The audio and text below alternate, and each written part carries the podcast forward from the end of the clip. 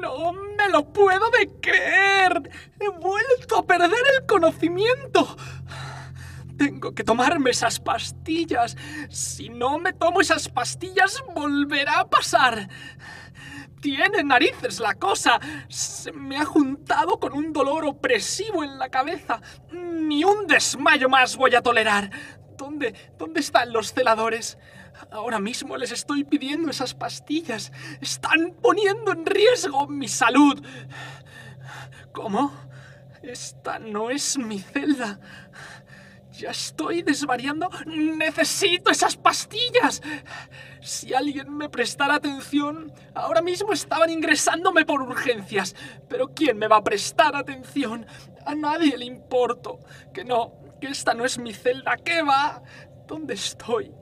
Celadores, por favor, que me va a dar un ataque de ansiedad. Me va a dar un ataque de ansiedad. ¿Cuántas veces tendré que decir que necesito las pastillas hasta que me hagan caso? ¿Qué tengo que hacer para que me hagan caso? ¿Morirme? Ni harto de vino. No quiero morir. ¿Y si las pastillas están en esa mesa? No me lo puedo creer. He llegado al punto en el que las piernas también me fallan. ¿Qué será lo siguiente? ¿Mis brazos? Toma ya. ¿Qué es eso? ¿Me dan un reloj y no me dan las pastillas? Las doce y nueve de la noche. Con toda la luz que hay como para creerme que es esa hora. Si ya han dado las doce, tendría que haberme tomado las cápsulas azules y blancas dos semanas sin tomármelas. Si es que no me explico cómo sigo vivo y coleando. ¿Me habrán dejado por lo menos esas pastillas en la mesa? ¿Un papel? Por favor, dime que es una receta. No, no es una receta. Tiene narices la cosa. Está vacío. ¿Estarán las pastillas debajo? No están las pastillas debajo. ¿Dónde pueden estar las pastillas? ¿Cómo voy a controlar mis alergias sin las pastillas? ¿De dónde voy a sacar fuerzas para poder respirar cuando se me ponga el cuello como un airbag por no tomarme las dichosas pastillas? ¿Cómo? No me lo puedo de creer. Soy yo. Esto es un espejo. Aún tengo el cuello intacto. ¿Y mi camiseta? Tiene narices la cosa, estoy desnudo. ¿Por qué? Para que no ensucie la ropa cuando estalle una de esas reacciones alérgicas que me hace perder el conocimiento les importo incluso menos que a los clientes de mi trabajo. Cuando me empezaba la reacción y me excusaba, los clientes solo eran capaces de gruñir y protestar y vociferar y quejarse de la prisa que tenían. Si su pelo es más importante que mi salud, que no vengan con restos de sus mascotas. ¿No saben que no sé cortar el pelo a distancia?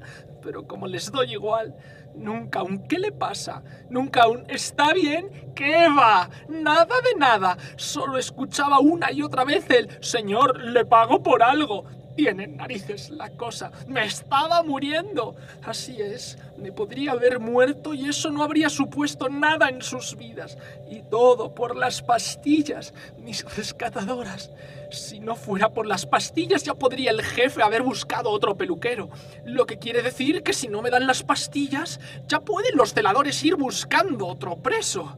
Que no, que yo no valgo como preso. Solo soy un criminal a medias. Y como no me den las pastillas de una vez por todas, seré un muerto enteras. ¿Acaso quieren que muera? Tururú. Que no, que no quiero morir. ¿Dónde habrán puesto las pastillas? Por favor, dime que están escondidas entre esos relojes. No me lo puedo de creer. Ni rastro.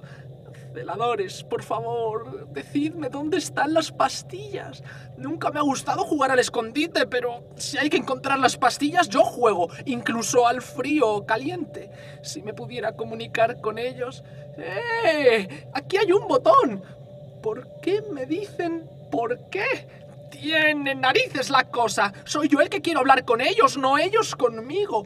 ¿Por qué? Esto no es comunicación.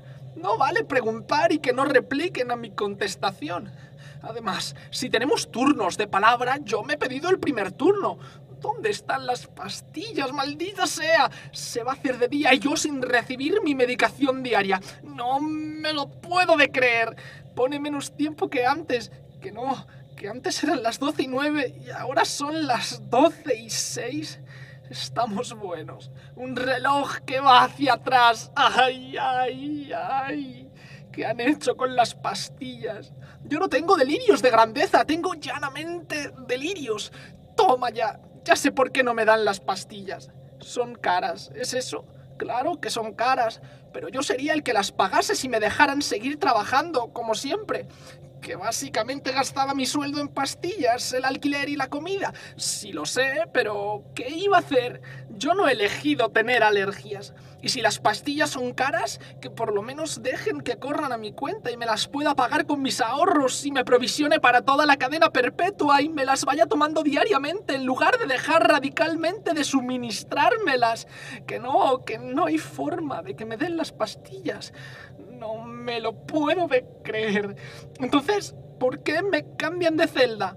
Pues nada, a seguir con la condena de un pseudo soledario o soledario infiltrado, como me han apodado a tan mala idea los presos de la celda soledaria. Razón no les falta. De soledario solo tengo la intención, pero como es la intención lo que cuenta, tiene narices la cosa. Habré ido de veces a la fundación de acogida de solidarios sin recursos y siempre me han mandado a hacer gárgaras. Vivo en una habitación de alquiler de un piso acompedante y con tres desgraciados acompedantes más hacer gárgaras. Tengo un empleo en un establecimiento acompedante y con jefes y compañeros de trabajo acompedantes y atendiendo a una clientela acompedante hacer gárgaras. Estoy asistiendo con frecuencia a una consulta privada y acompedante y sometido a un tratamiento antialérgico acompedante y recibiendo la medicación en una de las llamadas farmacias acompedantes a hacer gárgaras. ¿Dónde estaba la función de acogida en esa fundación. Yo no tengo la culpa de tener hecho polvo mi sistema inmunitario. 17 tipos de alergias diferentes. 17. ¿Sabían los de esa fundación lo caro que son los tratamientos y la medicación? ¿Qué va? Entonces, ¿cómo demonios voy a vivir en una vivienda solidaria si todos mis cuartos me los fundo en las consultas y las pastillas? ¿Qué parte de solidarios sin recursos de su razón social no entendían? Si yo era el primero en odiar mi trabajo y quererme ir de la peluquería y ser autónomo y no volver a saber nada de acompedantes a los que no les importa un bledo, pero ¿qué opción tenía? Tienen narices la cosa. Soledario infiltrado, soledario parado, si se habla con propiedad ni la Unión General de Autónomos Solidarios me dio una solución. ¿Qué va? Me despacharon con un simple no eres autónomo. Desde luego, si hay que poner las cartas sobre la mesa, me doy cuenta de que ni los acompedantes ni los solidarios me han caído simpáticos jamás. Pero motivos tengo, ¿o no? No me lo puedo de creer. Vaya decepción de congéneres. No he despertado amor en nadie. Así que si muero nadie me echará de menos. Y no me falta mucho. Sin las pastillas voy a durar menos que un estornudo. Que no, que no quiero morir. Sí lo sé, pero ¿qué puedo hacer? A veces me pregunto si tengo que pagar por algo que no he llegado a ser. Es un crimen ser solidario. Entonces, ¿cuál es mi crimen? ¿Tener intención de serlo? Tomando como referencia la peluquería, cualquiera querría ser solidario. Puesto de atención al público, tururú, era un puesto de atención a la egolatría y grosería de los clientes. Más que un peluquero era un pintor con potes y tijeras. Tenía narices la cosa. Un retoque por aquí, una mecha en este lado, unas puntas abiertas sanadas en este, un tinte por esta zona, hidratación de esta otra, maquillaje, queratina, serum, aceite capilar, pre-champú, champú, post-champú. Que no, que lo peor no era eso. ¿Qué va? Lo peor eran todos los adjetivos que tan fortuitamente me ganaba. Si daba un pequeño tirón durante el peinado, era un bruto. Si deshacía un enredo, un salvaje. Si no masajeaba con cariño era un manazas. Si lo hacía con todo mi corazón, un pervertido. Y la conversación... Ay, ay, ay, la conversación. No me lo podía creer. Nada de ¿cómo se encuentra usted hoy, señor peluquero? ¿Qué va? Era una quejaversación, pero una en la que yo no podía participar, como la pregunta de ese botón. Y ya si encima una compedante tenía algún detalle de su gato, o perro, o pájaro, o roedor, o pez en su persona, toma ya, se armaba la gorda. Me hinchaba más que un flotador para deshincharme corriendo con las pastillas. Vaya trabajo ese. En la sociedad del individuo directamente no lo había. ¿Qué va? No era necesario. Ni yo, que soy peluquero, me cortaba mis melenas en la peluquería. A los soledarios les bastaba con comprarse los productos de belleza y las máquinas y las tijeras y mirar algún que otro vídeo tutorial en alguna plataforma y cortárselo ellos solitos. Autonomía. Eso sí que era una cosa que tenían buena. En realidad, todas las cosas de la solidaridad eran buenas. Que sí, el problema de los soledarios, que son tan insociables e inatentos e inconsiderados e increíbles como los acompedantes. Tiene narices la cosa. ¿Para qué habré sido humano? Debería haber sido animal. Que no, animal no, que soy alérgico. Planta. Debería haber sido planta y vivir la apacible y tranquila y fotosintética vida de una planta de un jardín público. Yo soy de convivencia silenciosa. Entre plantas estaría como en casa. Que no, no como en casa, que haya con pedantes. Entre plantas estaría en la gloria. Eso, en la gloria. Todas calladas y de cara al sol, sin necesidad de tomarme pastillas gracias a mi savia bruta. Toma ya, esa sí que sería una vida. Que necesito un corte de pelo, servicio de podadores gratuito. Pero no soy una planta. Soy un criminal a medias y desempastillado y desnudo y con un reloj invertido y condenado a una cadena perpetua en esta cárcel. Tiene narices la cosa. ¿Cuándo me darán las pastillas? Es cuestión de tiempo que vuelva a perder el conocimiento. ¿Y luego qué? ¿A otra celda solidaria o a otra celda como esta? ¿O a la tumba o al cielo donde van los alérgicos a todo? Que sí, yo tengo tantas alergias que no sé cómo soy persona. Y cuando muera, ¿qué aportación habré dejado a la humanidad? Ninguna. Toma ya. Qué perspectiva más apetecible. Porque si me recuerdan, solo será como al pseudo soledario o soledario infiltrado. Ay, ay, ay, qué triste. No me lo puedo de creer. Ya, no, necesito esas pastillas de inmediato.